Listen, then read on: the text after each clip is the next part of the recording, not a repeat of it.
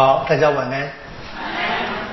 我们继续读马窦福音，我们到了十五章的二十一节。我们还记得吗？前面一到二十节是一个耶稣跟法利赛人的争论啊，争论这个洁净跟不洁净的问题。那么耶稣说的很清楚啊，这个最根本的信仰者应该听的是天主的话。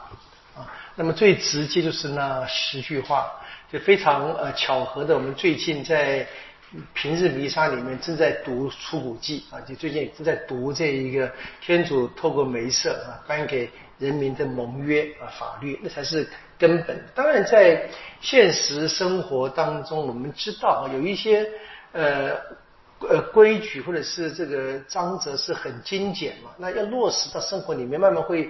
有很多细节要好好的谈规范，当然也不是一件坏事。可是，一旦规范的仔细以后呢，人好像就总可以找到漏洞啊，很奇怪。其实原则本来是够清楚的啊，可是呢，我们就说，哎，原则好像不具体啊。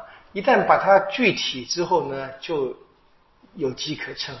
这是蛮蛮吊诡的一个现象，不在任何的场合，大家都有这个情况啊。那么现在看下面一个，看又回到一些故事里面哈。这这首先是各位也很熟悉的耶稣跟一个克拉罕妇女的对话，因为这个女孩，这个女人她的女儿生了病。我们读一下二十一到二十八节哈。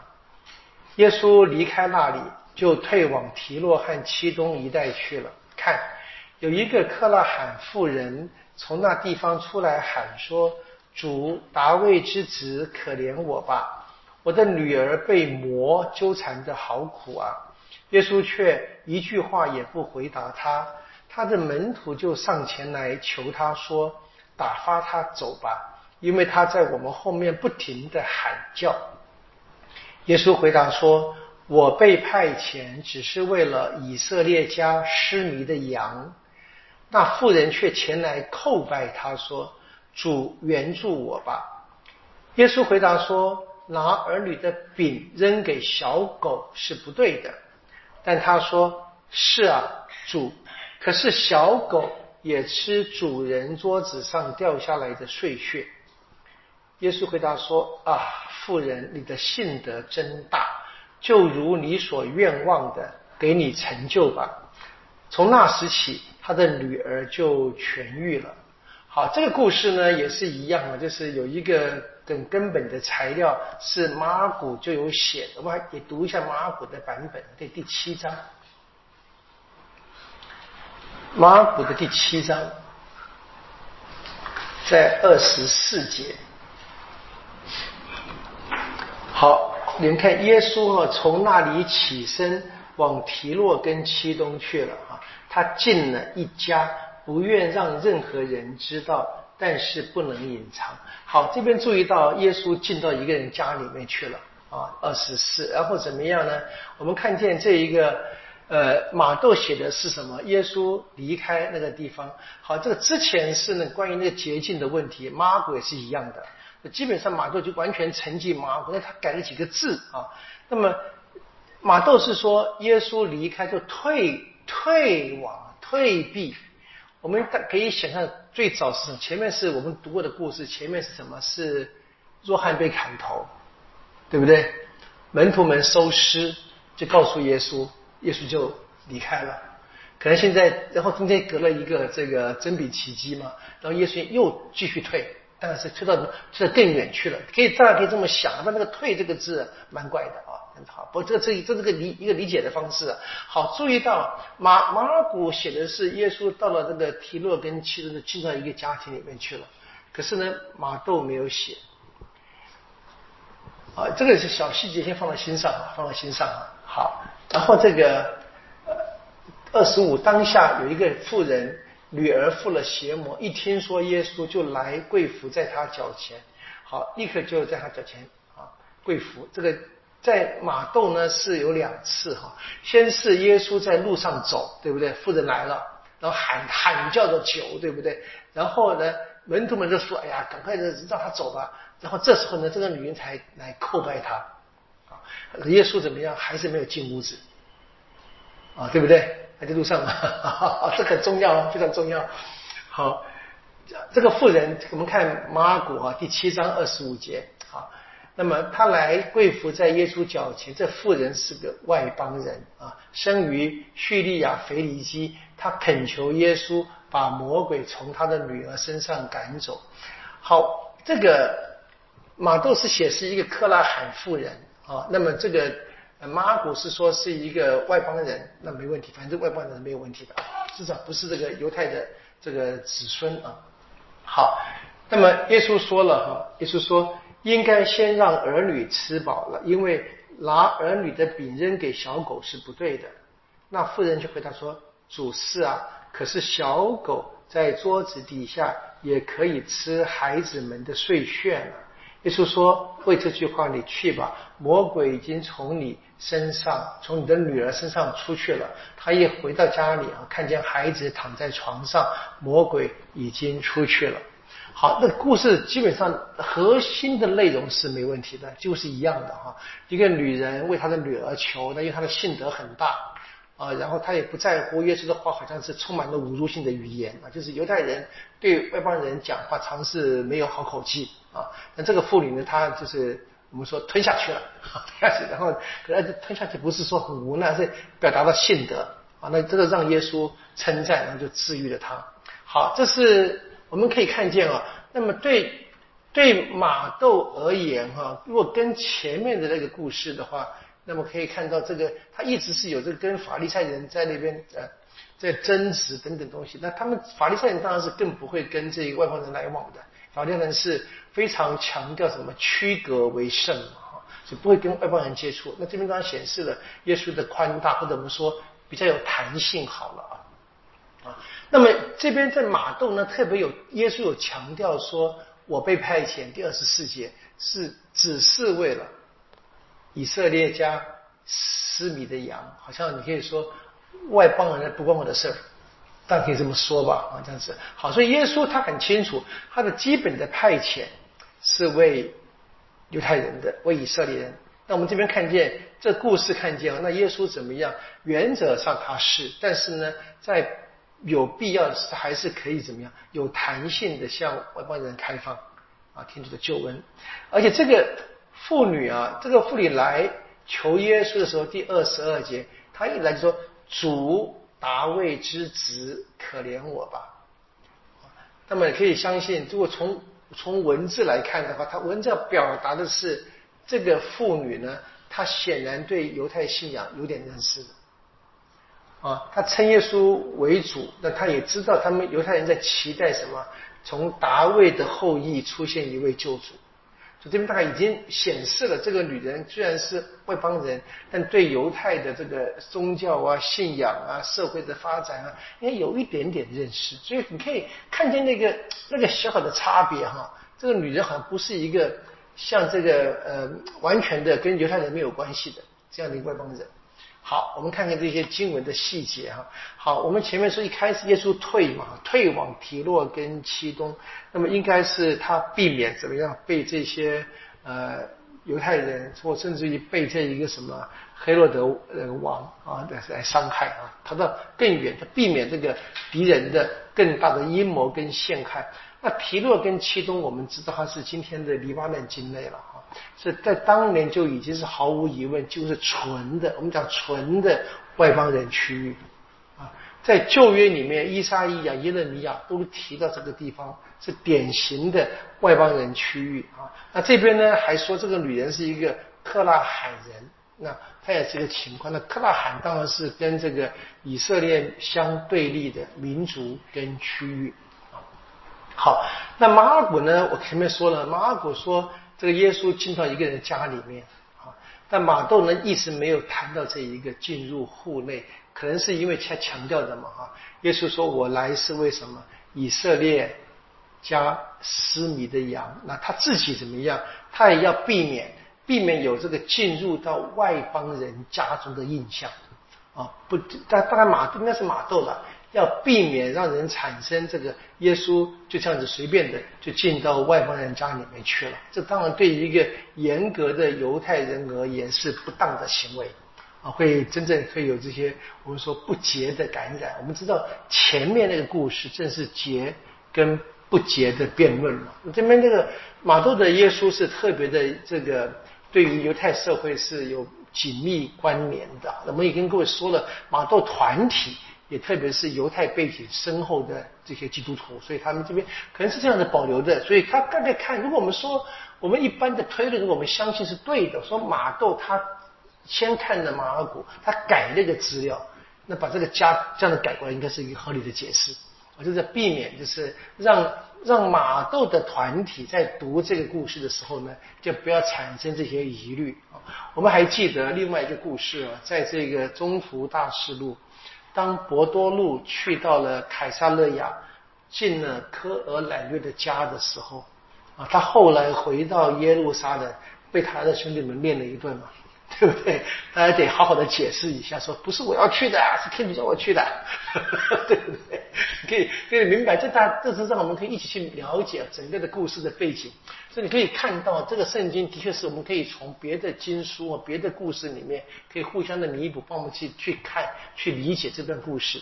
好，那么这个妇女呢，她高声的求，但是呢，耶稣怎么样？一句话也不回答。就听而不闻，不予理会啊！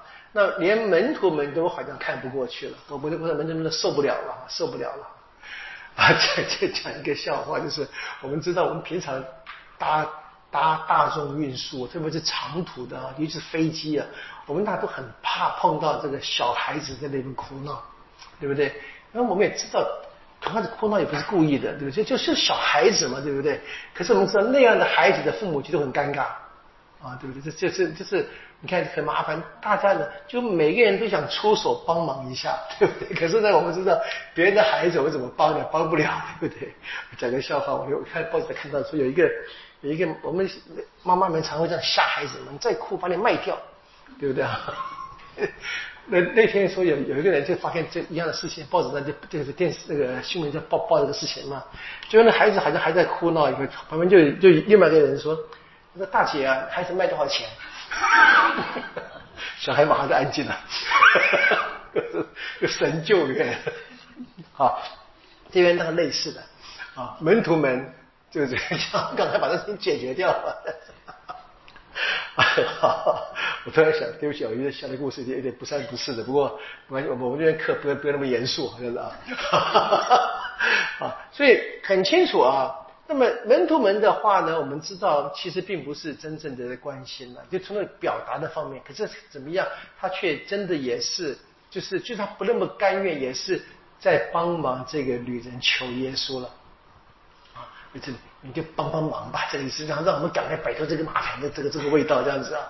好，那么当然这个报道我们因为马窦他前面还我们还记得吗？当耶稣要派遣门徒们去传福音时，讲了一段话，对不对？第十章，对不对？第十章第五节，耶稣说了：“说外邦人的路你们不要走，撒玛利亚人的城你们不要进，连城都不要进。”你看，他们跟这个是连个对不对？很清楚嘛。那你们宁可怎么样？往以色列家迷失的羊那里去。这个是回应到前面哈，我们这边这边第十五章呢，回应第十章我们读过的故事，好吧，读过的不要忘掉了。这前面就有准备，所以现在门徒们就也是说，哎，赶快把不要不要这个人，不要让那个外邦人一直跟我们纠缠不清嘛，这样子。好，那可以看呢，那这个妇女怎么样？她她却怎么样？不不灰心啊，她前面是喊叫，她现在再来第二十五节叩拜。那叩拜当然就已经是一个非常强烈的表达了，是下对上，呃，这个卑贱对尊贵的一个一个呼求的方式嘛，求耶稣。好，那耶稣给的回应还是很消极的哈，拿儿女的饼给小狗吃是不对的，是不对的。好，那么当然这个儿女的饼呢，大家这应该是对应到前面那个以色列家迷失的羊。啊，他本来是为了以色列家迷失的。那饼呢，当然是指天主的恩赐嘛。我们的天主的恩赐是赏给以色列人的。那我们注意到犹太文学里面，的确我们可以常常会读到拿狗来指外邦人，当然是极度的轻视跟贬义的这些语言了哈。不过这边呢，我们还注意到，这马杜可能还是他选的字是稍微小心一点点，他讲小狗。啊，小狗就可爱多了，对不对？可爱多了嘛，这很清楚，可能就是显示耶稣的话并没有那个真正的亲视的味道了，比较是一个在就是用用一个。比较是家庭的力，在一个家里面哈，也不会怎么样把孩子是给给那小狗吃的嘛，这样子。所以这个这个儿女跟跟小孩之间那个差异变得好像变得比较那个呃，不让人感觉那么的强烈，把这个在犹太人跟外邦人之间的争执。好，那么这个女人呢，她就回答说：是啊，主。可是呢，小狗也会吃主人桌子上掉下来的碎屑吧？啊，对不对？你看这个。所以，所以这个真的是讲相声的一个逗哏，一个捧哏捧得很好，对不对？马上就把这梗就接到了，对不对？啊，的确是，那可以看见。那么这个女人的回答的确是非常的明智，而且是很清楚。耶稣以一个家庭生活的例子来讲，这女人就继续讲，啊，继续这样的回应，但是她没有没有什么就表达表现出好像被被侮辱或者是生气的，或者是什么有什么好拽的。他没这么讲，对不对？他很清楚说：“是的，啊，是的。”可是呢，小狗也会吃主人桌子上掉下来的碎屑嘛，哈。所以很清楚的，那他这么祈求里面，当然就展现了他啊。他首先怎么？他还是承认了犹太人的优先地位，是主人、小孩的确是高的、高上、高高高于这个动物的。可是怎么样？他还是怎么样？在这个情况祈求啊，祈求耶稣的仁慈跟怜悯，那耶稣在这边就看见了。那我们可以看见这个这个女人的这个态度，其实还蛮像这一个格法王的百夫长啊，为他的仆人或儿子来求一样的。的确是一个强大的信任。百夫长说：“我当不起你到我的家里来。”啊，所以都是一件非常非常谦卑的一个讲法里面。好，所以面对这样的强大的信德，那么天主是不会拒绝的。我们几乎说，天主耶稣根本没办法拒绝了啊，因此就实现了这一个奇迹。所以对这个犹太基督徒而言呢，当然是一个非常重要的教导了啊。那么就是对对于人表达慈悲，那天主是极度开放的。不会因种族真正的拒绝这个别的人啊，这样子。那么对于外邦的基督徒而言呢，那当然就是一个更更大的一个鼓励，变成一个许诺啊。天主呢，他在耶稣身上所展现的，真的是充满了仁慈跟怜悯的。所以，耶稣是是富于仁慈怜悯的天主的仆人，所以一切人、任何民族都可以依靠他。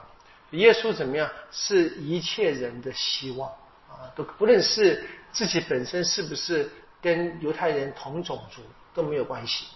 我们只要有这样的相同的信德、相同的信仰，就可以得到天主的助佑。好，这故事很简单，我们就到这边就做一个交代。我们看下面的哈，又是一个摘要式的报道，二十九到三十一节。好，耶稣又离开那里。啊，耶稣去那个提洛跟其中就办这一件事而已哈。耶稣就离开那里，然后来到加里勒亚海岸，上了山，坐在那里。于是有许多群众带着瘸子、残废、瞎子、哑巴和许多其他的病人来到耶稣跟前，把他们放在他的足前、他的脚前。他便治好了他们，致使群众见到。哑巴说话，残废康复，瘸子行走，瞎子看见，都大为惊奇，颂扬以色列的天主。好，所以耶稣从提洛跟七中又回到了加里勒亚海啊，就是稍微澄清一下地理概念，从黎巴嫩啊往东南走啊。回到这个，你可以说今天那个提比利亚湖那附近，加利亚海附近。好，那这边呢，马窦又一次讲了一个摘要性的报道，耶稣治好了非常多的病人。这边怎么样？主要都是身体上的残疾，哦，这样子啊。好，瘸子、残废、瞎子、哑巴。好，那如果你注意到，这也是整个马窦福音啊最后一次这样的摘要性报道的。我们其实回忆的，我们前面读了好几次了。啊啊，这边是最后一次哈。那群众的反应是什么？大为惊奇。那这边的群众，我们知道，因为在加里勒亚湖边嘛，就都是犹太人嘛。当然有一些少数的外邦人，那基本上是犹太人啊，不像是提罗跟七东啊这。所以这边主要是犹太人。那这个是什么呢？是耶稣在传统的天主子民前所行的伟大工程。那么还记得吗？前面这一个。若翰在监狱当中就曾经派了他的门徒们来问耶稣：“你到底是不是？”耶稣也用了伊莎亚的话讲，就类似内容，就讲了，把你们所看见的告诉若翰就好了。那若翰就我们可以讲比较大方的是，若翰应该就相信了啊，耶稣就是天主所派遣来的那一位。但这个地方呢，还是一个非常呃。惯有的写法，群众们呢看见这一切怎么样？他们是颂扬以色列的天主，他们大为惊奇。但是他们是颂扬天主，却没有说他们相信了耶稣啊，还是很保留的写法。你注意到？好，那么接着是下面的三十二、三十九，第二次的真饼奇迹，从前面第一次五千人，现在变成四千人。好，我们看一下三十二节开始哈。耶稣将自己的门徒招来说：“我很怜悯这群众，因为他们同我在一起已经三天了，也没有什么可以吃的。我不愿遣散他们空着肚子回去，怕他们在路上晕倒。”门徒对他说：“在荒野里，我们从哪里得这么多的饼，使这么多的群众吃饱呢？”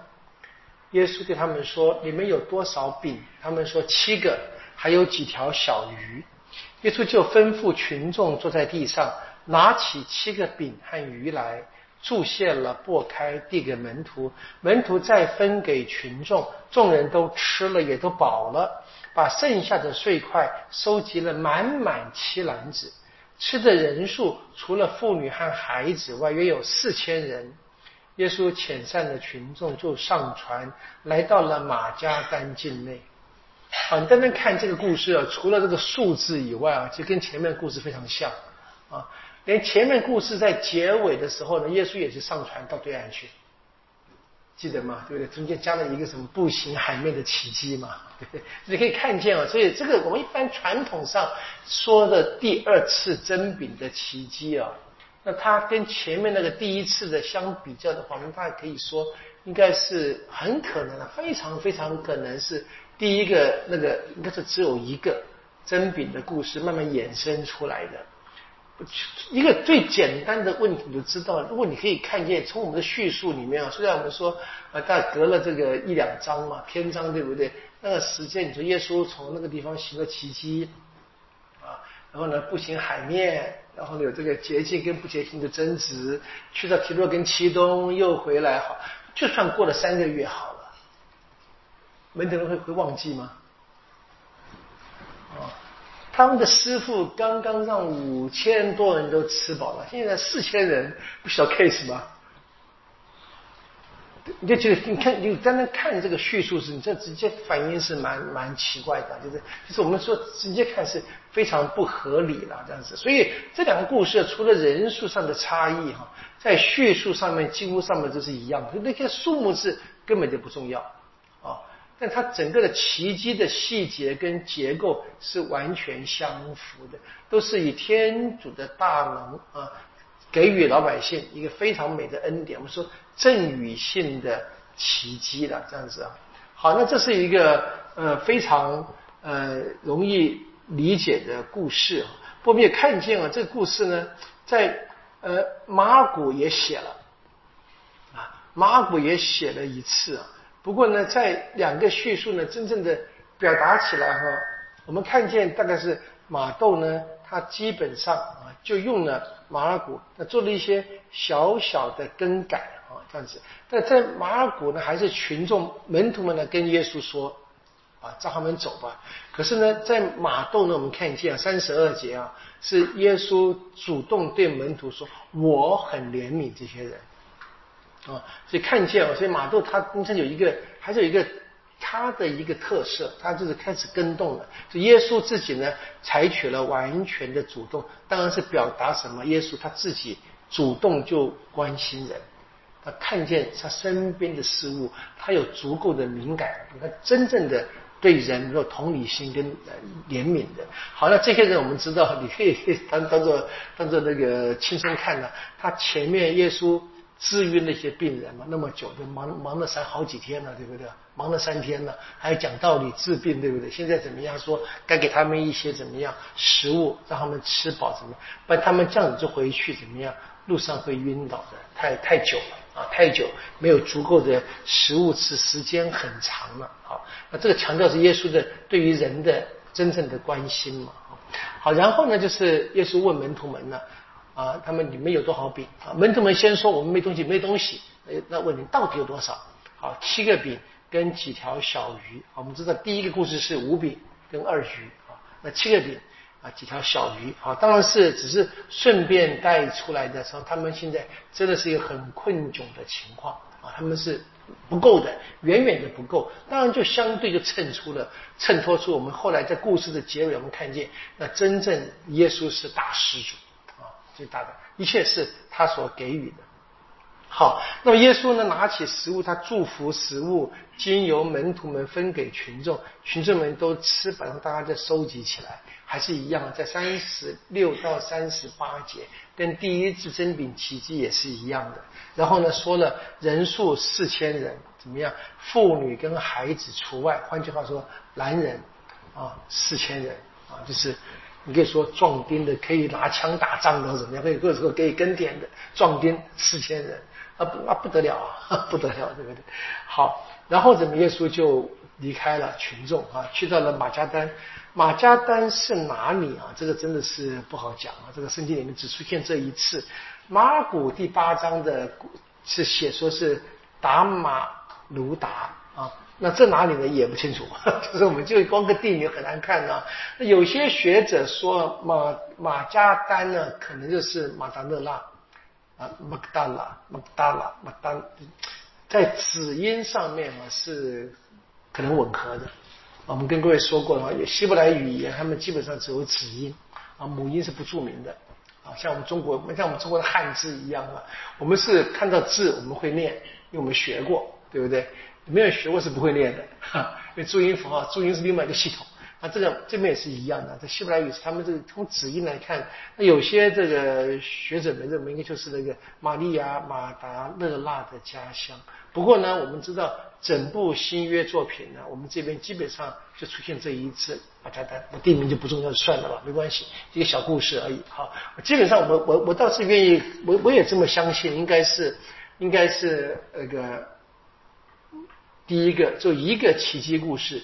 真饼奇迹被变成了两次，那特别是我们跟各位说，我还有别的可以比较嘛？像陆家就只写了一次，啊，若望也只写了一次，陆家跟若望都只写了五饼二鱼让五千个男人吃饱的故事。那这一个啊，这个用七个饼几条小鱼给四千个男人以及妇女跟孩子们不计数目吃饱的故事里面，那相比较很可能就是。陆家也跟马窦一样读过马尔谷，可他觉得这两个故事应该是一样的，他就删掉了一个，就没有写。那是一个比较比较简单的理解方式，就是可以通过这个经文的比较可以看到这样子。好，我们看第十六章了哈，第一节，这也是一个重复的故事，我们好像你都好像读过的哈，这样子。法利赛人跟撒都赛人为了试探耶稣，好，为了试探耶稣，法利赛、撒都赛。我们知道法利赛跟撒杜塞本来不是一国的啊，本来是对立的啊。现在怎么样？为了要试探耶稣，怎么样？我们说联合次要敌人啊，打击主要敌人，那他们就合在一起了。好，怎么试探呢？他们前来求他啊，求耶稣给他们显一个来自天上的征兆啊，特别强调来自天上的。你看很有趣哈，因为前面这个真饼奇迹还不算。对不对？在地上的，好。耶稣回答他们说：“到了晚上，你们说天色发红，必要放晴；早上天色又红又黑，你们说今日必有风雨。你们知道辨别天象，却不能辨别时期的征兆。邪恶淫乱的时代要求征兆，但除了约纳先知的征兆外，并不给他其他的征兆。”耶稣遂离开他们走了。好，我们前面看过了，耶稣他治病啊，他给予食物给大家吃，都很就显示他是什么天主派遣来的墨西亚，关心人、照顾人啊。那现在呢，马窦又回来，又回头去描写耶稣的对手跟耶稣之间的这个呃冲突啊或者紧张。啊，现在是怎么样？非常尖锐的来到耶稣跟前。啊，要求一个来自天上的征兆，而耶稣怎么样？非常明白的拒绝他们，拒绝这个请求，拒绝行任何征兆，而且怎么样？还立刻警告这个门徒们，从第五节以后啊，我们知道，等们下个故事要门的小心啊，小心法利赛人跟撒都赛人的笑，小心，意思是不要被他们影响啊。好，那第一到第四节，你们看见这个语气是非常的尖锐啊，骂他们是邪恶淫乱的世代嘛。不，这故事呢，基本上还是跟随着马古的叙述，马古的第八章的十一到十三节。还是有的，不过呢，在马窦的版本这个张力是更强大的、更紧张的。而且我们看马窦的版本啊，在前面十二章已经提过一次故事，我们可能已经忘掉。我们看一下前面那个故事，马窦十二章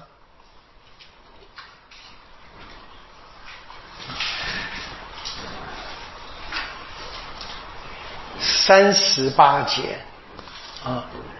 那时有几个军师和法利赛人对耶稣说：“师傅，我们愿意你显示一个征兆给我们看。”啊，他回答他们说：“邪恶淫乱的世代要求征兆，但除了约纳先知征兆外，并不给他其他的征兆。”好，回答的话啊，这边在三第十二章哈，这个三十九节跟这边的十六章的第四节几乎是一模一样的。对不对？只是呢，前面十二章的三十八节谁来呢？是军师跟法利赛人，他本来就是一国的，啊，那现在呢，在第十六章第一节变成什么？法利赛人跟沙都赛人本来是对立的，啊，可以看见这个故事里面，所以这个是呃，故事里面好像是重复在写，只是什么情况怎么样变得。更冲突冲突性更高、更严重一样，所以在本来在团体当中，在犹太社团中彼此对立的人，他们也联合起来了。好，那这样的一个叙述，我们说为下面就做好准备了哈。第十，咱们第六节就说了，告诉门徒们要提防什么？法利赛人跟撒都赛人的消磨。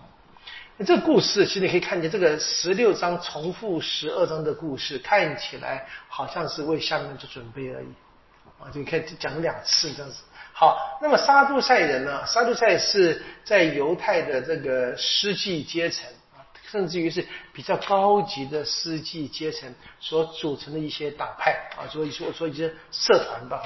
那他们怎么样？他们很可能啊，在历史的评判评断里面。他们应该是最主要，应该为耶稣死亡啊，要担负责任的啊，这样子。他们主要是他们耶耶稣的批评，对于圣殿的批判太严重啊。我们今天看，我们今天大概想，大概耶稣被呃犹太人视为和非要把他处死不可的原因，应该最根本要回到耶稣对宗教性的批判嘛啊，特别是对于圣殿的祭祀。你注意到，我们我们现在堂区是在读这个先知书。我们在弥撒之后，每天每天弥撒之后，你注意到整个的那个故事，最后的宗先知们的评断啊，被批判了，主要的对宗教仪啊，宗教仪式成为僵化或者成为形式化啊，基本上呢，让听着人听起来，他们都觉得是什么圣城被批判，圣殿被批判。其实我们知道，他们真正批判的是人，是人，对不对？可是呢，这些人怎么样？他们就是要不不承认自己错误嘛，说他们反而变成什么？变成圣殿的捍卫战士，很有趣，对不对？这个人人的社会里面非常多这个情况。那这个是耶稣对于这个圣殿的批判呢？他们是他们在最直接的。最直接对抗的人，当然是在圣殿里面执行职务的嘛，就主要是司机阶层，主要是杀毒塞党的。我觉得大概他们应该是最应该为耶稣的死亡批判的人。好，那么第啊，这些耶稣对他们是不客气的啦，啊，讲的话是非常严，就说邪恶淫乱的时代啊，我们就一就是结果全部都骂翻了，那种。好，然后这边有第二节跟第三节的谈到什么？就是我们去从天后啊，从气候的变化，从大自然的现象，都可以看到一些征兆，做出一些推理，对于气候的推理啊。那么在这样的一个对比之下，显示什么样？所以可以看出，耶稣讲的这东西，大概是法利赛人他们怎么样？他们觉得啊，这个东西老生常谈，不是我们要的。我们要的是完全另外一种，是人可以真正直接看见天主的征兆。啊，那这个就很特别了。我们知道，其实，在犹太的传统信仰里面，本来一切的征兆就来自天主啊，包含大自然啊。包含花开花落，包含日出日日出日落，反正都是天主在显示他大能的。那这边他们突然间就为了要跟耶稣作对，就好像换了一个方式啊，他反而要求一个真正真正来自于好像天主的。那其实这样的提提出这样征兆的要求，就已经显示他们的心里面是说你做不到，所以我就不相信。就这样这个味道啊，这这这是一个很特别的一个呃情况。好，大自然的征兆呢，有些是人们期望的。我们说，我们比如说，我们希望好天气，我们希望前面就可以展现一下好的征兆，看天气啊，云啊，看颜色。啊。有些人怎么样是怎么样？我们是因着这个征兆。会采取相应的行动嘛？啊，说今天我们说，哎呀，出门怎么样？是该带把伞啊，或者该怎么样的？很清楚的，对不对？但是呢，我们知道有些事我们不希望看见的。我们说，那我们可能小生活上稍微的小心一点，等等的。所以耶稣的回答是用大自然征兆，其实已经告诉犹太人了。其实怎么样？其实，在一切的大自然的范围之内，人就可以学会该怎么样做出相称的对应。啊，同样的，其实，在耶稣的言语跟行动当中，就已经是天主的征兆，包含前面，我们记得前面什么？耶稣治愈这么多病人嘛，啊，反正就已经是足够征兆，应该足够让他们开始怎么样采取这个相应的行动了。可他们总是要求怎么样更多一点，更多一点。啊，这个呢，大概也是可以说明为什么耶稣称他们为邪恶。败坏的淫乱的时代，当人呢就是决定采取一种态度以后呢，让你说什么都改不了他们，这是大概这个他们的困境。好，那么最后是第五到十二节哈，这个耶稣就开始提醒犹太人了。那前面一个一个事情的影子哈，啊，这是门徒往对岸去的时候忘了带饼，忘了带饼。前面那个四千人吃剩的饼忘了带，那多可惜，对不对？真奇怪，对不对？这么多筐都都懒不见了。好，耶稣对他们说：“你们应当谨慎防备法利赛人跟撒都赛人的酵母。”他们就彼此议论说：“因为我们没有带饼吧？”啊，好，耶稣知道就说：“小信德的人，你们为什么彼此议论？你们没有带饼呢？”你们还不明白吗？啊，你们不记得五个饼分给五千人，你们收拾了几篮？七个饼分给四千人，又收拾了几篮？几筐几篮？啊，怎么你们不明白？我不是指着饼向你们说的呢？你们应当防备法利赛人跟沙都赛人的笑。好，第六节跟第十一节又是重复的语句，对不对？是 inclusive inclusion 前后呼应的方式，好，他们这才明白了啊，耶稣不是说防备丙的酵母，而是防备法利赛人跟沙都赛人的教训，防备这些人的教导啊，这样子。好，那这段经文当然是耶稣教导门徒。啊，教导门徒，那么教导门徒的方式是紧接着前面耶稣跟法利赛人跟撒都赛人那个冲突辩论的那个经验所引发的。那么要门徒们提防啊，呀，法利赛人跟撒都赛人的想，就前面结尾说了防提防他们的教训，换句话说，不要跟他们学啊，这些坏的不要学。那酵母我们知道是常常在这个犹太传统当中啊，被拿来当做比喻的了。我们知道，我们这个呃，在耶稣讲的天国的比喻也有过酵母，对不对？天国好像是妇女怎么拿来放在三斗面当中的酵母这样子。可不不过，我们知道，在真正的犹太社会里面啊，他们用酵母常常用的比较是消消极的，不要是一个邪恶的。这边就是一个例子啊，典型的。那这个是这个恶的力量啊，影响也非常深厚。当然是的，当然是这样子。好，那门徒们呢？他们的思考都是被限制在他们当下生活的忧虑啊，忘了带饼，对，忘了带饼。你们觉得很奇怪，对不对？你们刚刚吃过饼又怕怕饼，师傅是随便弄弄，对不对？可以让几千个人吃饱。那个一一个船上几个人怕什么呢？你觉得这个这个这个冲突其实蛮蛮蛮荒谬的了哈？那这个荒谬性就显示了门徒们的心得啊，这这是一这是要凸显，你看这个很就好。所以从这个经文的这个叙述的层次啊，那么很清楚嘛哈，马窦是要告诉怎么样大家说，犹太的领导阶层啊，他们的那些邪恶的思想啊，是一直跟耶稣作对的。同时怎么样会很深的影响耶稣的跟随者啊，会影响门徒的，会影响那些教会团体的。耶稣怎么样要叫他们小心，小心啊，所以要要鼓励他们要什么？要坚持信仰，坚持信仰啊。那么从历史层面来看，那我们就知道了，那耶稣他现在在随着他的日生命的往前发展啊，那他面临的危险怎么？也越来越大啊，因为呢，当时的人这些宗教跟政治领袖，特别是犹太的传统宗教的领导者，跟耶稣之间的冲突是越来越严重的，很清楚的。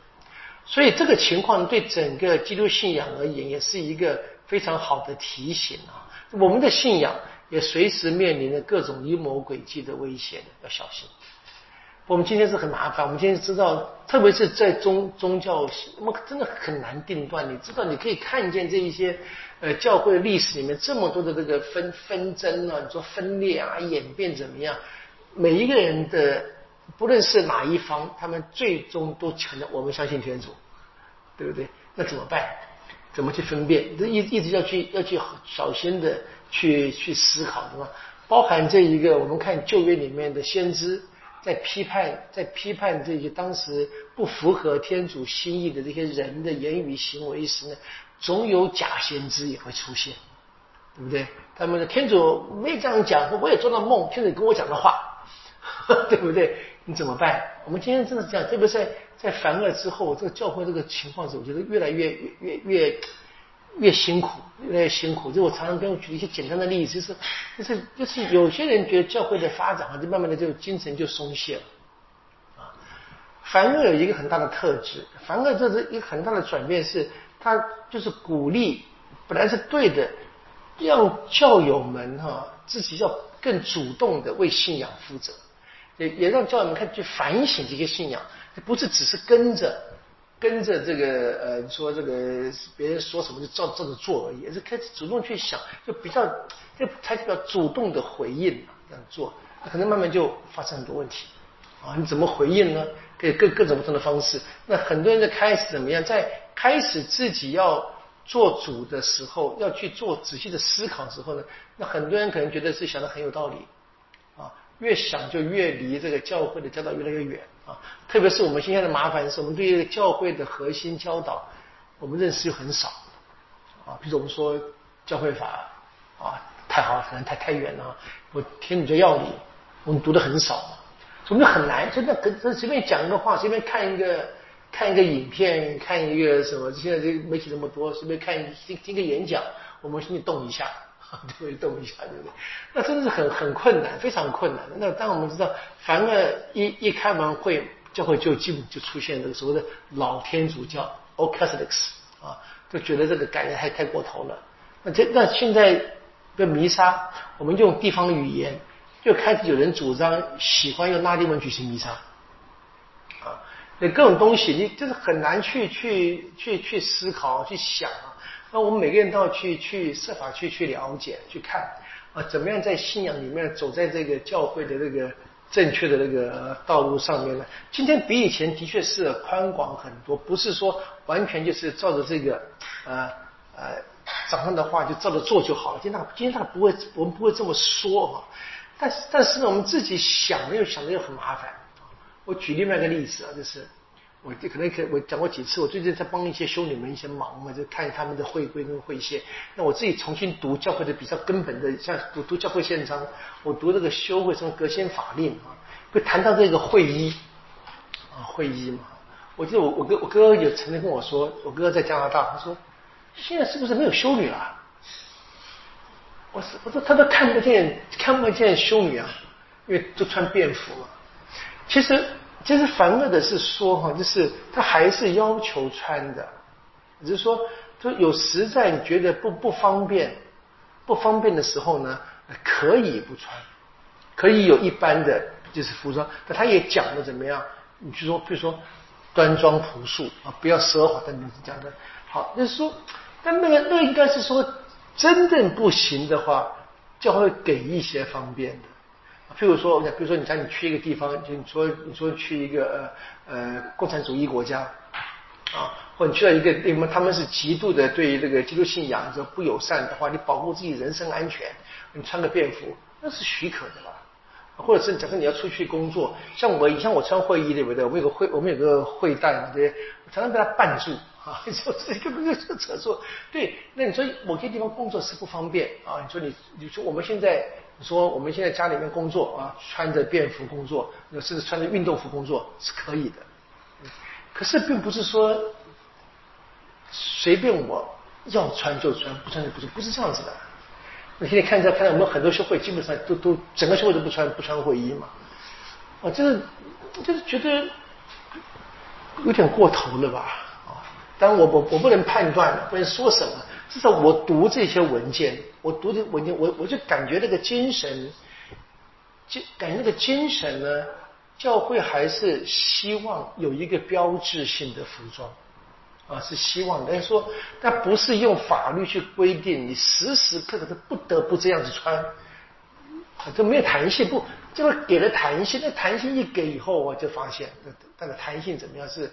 怎么去判断是是真正的是需要呢，还是我自己想要而已？这的确是个麻烦嘛。我就就举个例子一样，那这边是是一样的，一样的，一样的那个类似的情况，就是谈的这一个，我们怎么样去看这个宗教之间啊，这个呃跟呃现实生活这个冲突的。好，我们回到我们这个圣经里面里面，这个马窦他这边所描述的啊，耶稣对于门徒们的提醒呢，是很清楚，他们注意到啊。这些传统的犹太宗教的领导者，他们的思想要小心。当我们知道，其实耶稣后面有另外一句话说了，说说金师跟法利赛人坐在梅瑟宝座上讲的话，你们都要听，对不对？这这耶稣很清楚，也不会说以人废言，不是说这些人说他们做了一些事情啊不符合天主旨意，说他们的一切的话都不对，不，那话还是可能是对的。这很，那这边只是耶稣只是说的那做那个内心，我内心是不是真正的、真正的归向天主？这还是最核心的反省。那这边是耶稣提醒门徒们的，当然也今天怎么样提醒我们、教我们很清楚的。好，那现在怎么样？这些门徒们怎么样？他们的表达，我们前面说，我们觉得很荒谬嘛，对不对？说明明前面不久经验过两次耶稣伟大的这个真理奇迹，我们在马窦的故事里面讲话。啊，经过两次，现在怎么一点点这怎么会这样子呢？这你说一点信德都没有，对不对哈？可是我们知道，在这一个马古里面是的确讲门徒们不明白、不了解啊。马古第八章的十七节谈一样的故事啊，包含在耶稣讲完的话啊，马古第八章二十一节还说门徒们还是不了解。可是马窦不一样，马窦称门徒们说小信德的人。啊，你们是他们是信德小，对吧？信德小怎么样？慢慢加强嘛，没有关系的。所以马窦基本他们都是相当的友善的哈，这样子。好，所以马古跟马窦有非常不同的对于门徒的这个看法是不太一样的。好，我们看一些小的细节好了哈。好，前面说是一开始的故事是说这个呃门徒们忘了带笔，这应该只是把故事带出来了，带出来了。那么就说要带出这个谈话的重点，就是要他们防止这个法利赛人他们的一些教导啊。所以他用那个法利赛人跟撒杜塞人的效目。然后呢，第九跟第十节呢是回忆啊，耶稣叫你想想看嘛，现在看我们曾经经过两次真饼奇迹，你们还担什么心呢？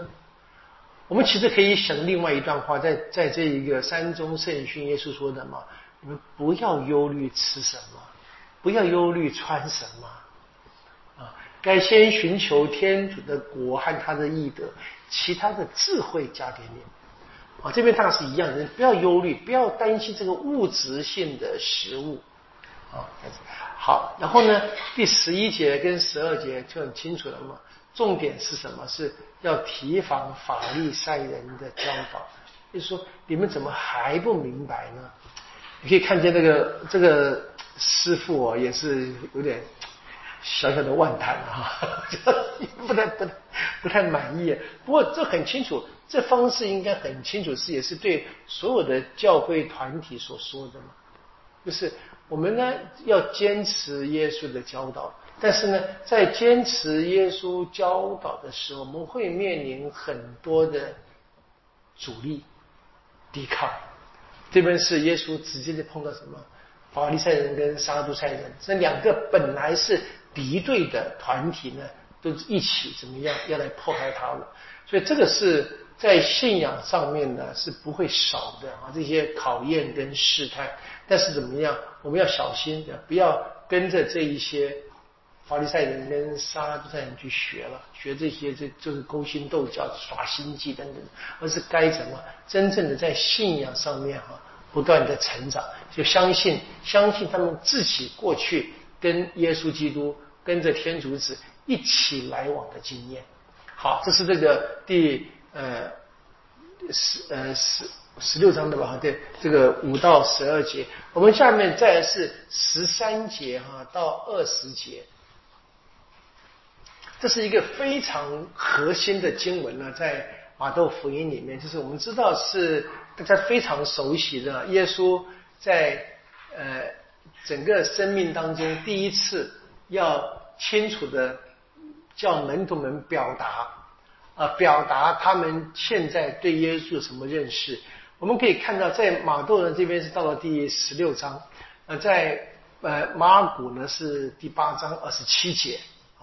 那基本上呢，都是相当核心的部分呢。马尔谷一共有十六章啊，那么第八章刚好是中间的部分嘛。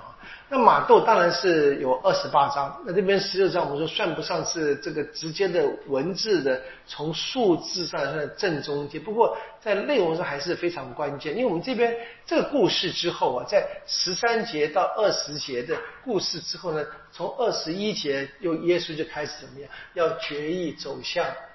要决意走向这个耶路撒冷，啊，所以这是一个很特别的，在第十六章二十一节，耶稣开始跟门徒说，他必须上耶路撒冷，那个必须又出现了哈。我跟各位讲好几次的必须嘛啊，这这 为什么必须？因为天主要他做。啊，因为天主的旨意啊，这是神学性的被动式嘛，所以可以看见，在这个之前，耶稣全部的行动怎么样？是在以色列以这个巴勒斯坦看的北边嘛？啊，我们说加利勒亚，现在怎么样？他要去京城啊，所以在这个地方是一个真正的转折点啊。虽然马窦跟呃马尔谷的写法上面，马窦他的特色，我跟各位提了好几次有。五篇的耶稣的话收集成的，像是五个大演讲一样，对不对？他是把耶稣的演讲的话语、耶稣的事迹就交叉着在写的，可以分成这种五个段落。这是一个很简单的呃马窦福音结构的分法，是合理的啊。从经文上我们可以把它读出来的，但是从地理位置的变化来看，那么马窦他也接受了马尔谷的二分法。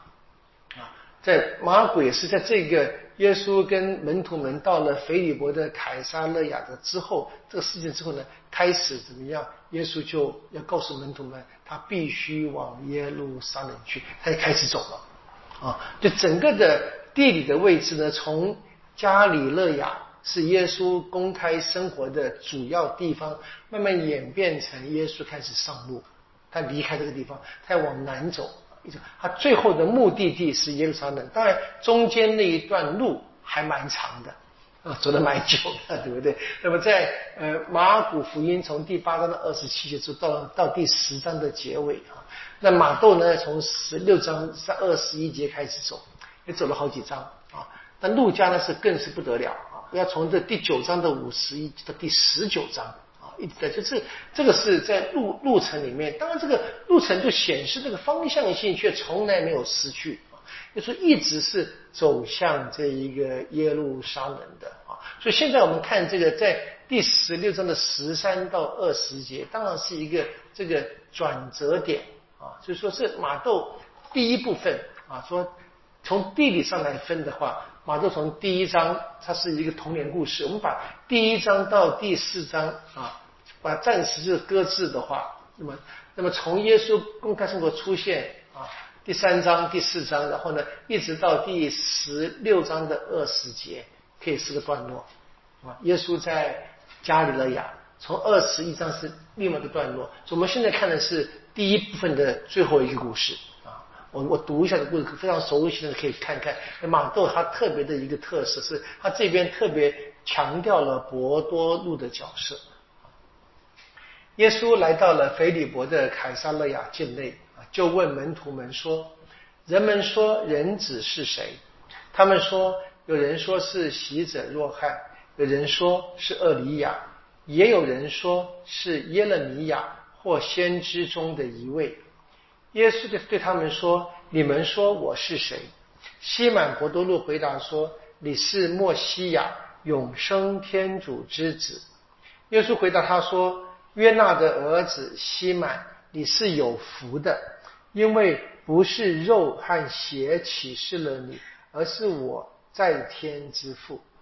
我再给你说，你是博多禄，在这磐石上，我要建立我的教会。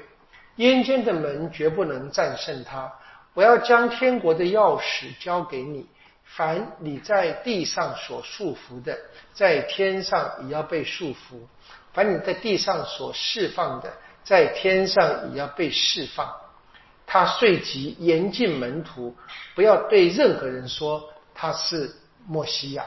好，这是马窦的版本。然后第二十一节就开始说，从那时起，耶稣就开始跟门徒们说，他必须上耶路撒冷去。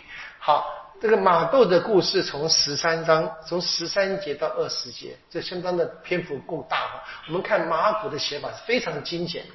第八章，马古第八章二十七节，这要比较出来啊，才是明白写东西差别。好，马古第八章二十七节哈，耶稣和他的门徒们起身啊，往腓里伯的凯撒勒雅附近的村庄去啊，在路上啊，问自己的门徒说：“人们说我是谁？”啊他们回答说：“是喜者若翰。”有些人说是厄里亚，还有些人说是先知中的一位。啊，耶稣又问他们说：“你们说我是谁呢？”伯多禄回答说：“你是莫西亚。”耶稣就严禁他们，不要向任何人谈及他。啊，就结束了。啊，接着也是一样，是耶稣就开始教训他们说：“人子必须受苦。”让孩子走，就是第一次是第一次的苦难预言嘛，就是整个路上有三次的苦难预言。这马古没有去说说耶稣开始走啊，但是马窦是讲，而且马古只是叫门徒们怎么样说，不要跟任何人谈论他了。可是呢，马窦是很清楚，他禁止门徒啊对任何人说他是摩西亚。这边你从经文的表达来看，耶稣是承认这个身份。对不对？啊，然后呢，也是很清楚，在这一个博多禄的宣信，我们讲他的他的回答呢，你是莫西亚啊，永生天主之子，是马窦加了这句话，永生天主之子啊，在马尔古的版本，博多禄说你是莫西亚，耶稣没有说 yes，没有说 no，只是说不要跟别人谈我。我其实不清楚的了哈，但是马窦就很清楚，不要跟别人说 他是摩西啊。啊，这是可以看见这个基本的差别。那马马尔谷版本非常少，那马窦的版本就是就是显显然的，你单单从这个篇幅啊，从这个字数就可以知道，在马窦的版本里面是个非常重要的故事。但是马古的里里面也很重要，那个在在这三节经文也很重要。但是马窦很然很显然的赋予了更高的重要性，特别是怎么样？这边把博多禄放进来的，你本来从。从马古的版本来看，哈，好像博多禄比较是什么代表门徒们讲话啊？耶稣问他们：“你们说我是谁？”那你当然知道，不可能大家一起讲嘛，对不对？又不是大合唱，对不对？所以博多禄比较像这个发言人的角色啊。可是，在到了马古呢，一开始还可以像啊，像是说这一个波多禄一个人讲话，但是马马窦第十六节啊。当十五节说问你们说我是谁？马窦的写法是说西满博多禄就回答了。好，那我们知道在马窦呢有这一个耶稣给西满改名字的记载，在下面还没有到啊，对不对？在第十七节开始提到他是约纳的儿子西满，第十八节才改名字，对不对？啊，但是呢，马窦他。当然他知道了嘛，他在十六节就已经讲了西南摩多路啊，可这个在马古呢没有这个改名字的部分。啊，所以你可以看到他马窦改了名字之后还解释了为什么改名字。啊，给予博多的特别的职职务，那可以看见啊，我说在马古里面博多路他的发言是真的可以理解成是发言人的角色。啊，代表大家讲话。在马窦一开始可能还给我们这个印象，可是呢，从内容来看，已经几乎不多路怎么样，独尊一个人了啊！这真正是耶稣对他讲话，给他使命，给他职务啊！这的确是在马窦，当然是我们不能不能否认的了。但我们知道，我们今天教会也的确承继了这一段经文，一直下来衍生出我们今天在教会的制度上教宗的这个职务跟角色这么来的。你可以看到马窦他的写法是非常不同的这样子，这样子。好，那整个细节我们下星期跟各位继续谈这些每一个细节，大家可以回去再稍微看一下。你这这个其其实我们读我们读马马豆福音啊，因为马豆他故事多，但他们不都很很很短小啊。那么有一点马古做一点那个背景来衬托，可以看见了，可以明白，可以更凸显马豆他要彰显的一些神学的思想这样子。好，我们今天就暂时到这个地方啊。愿光荣归于父。及子及圣神，起初如何，今日亦然，直到永远。阿门。应父及子及圣神之名。啊，好，谢谢各位，晚安。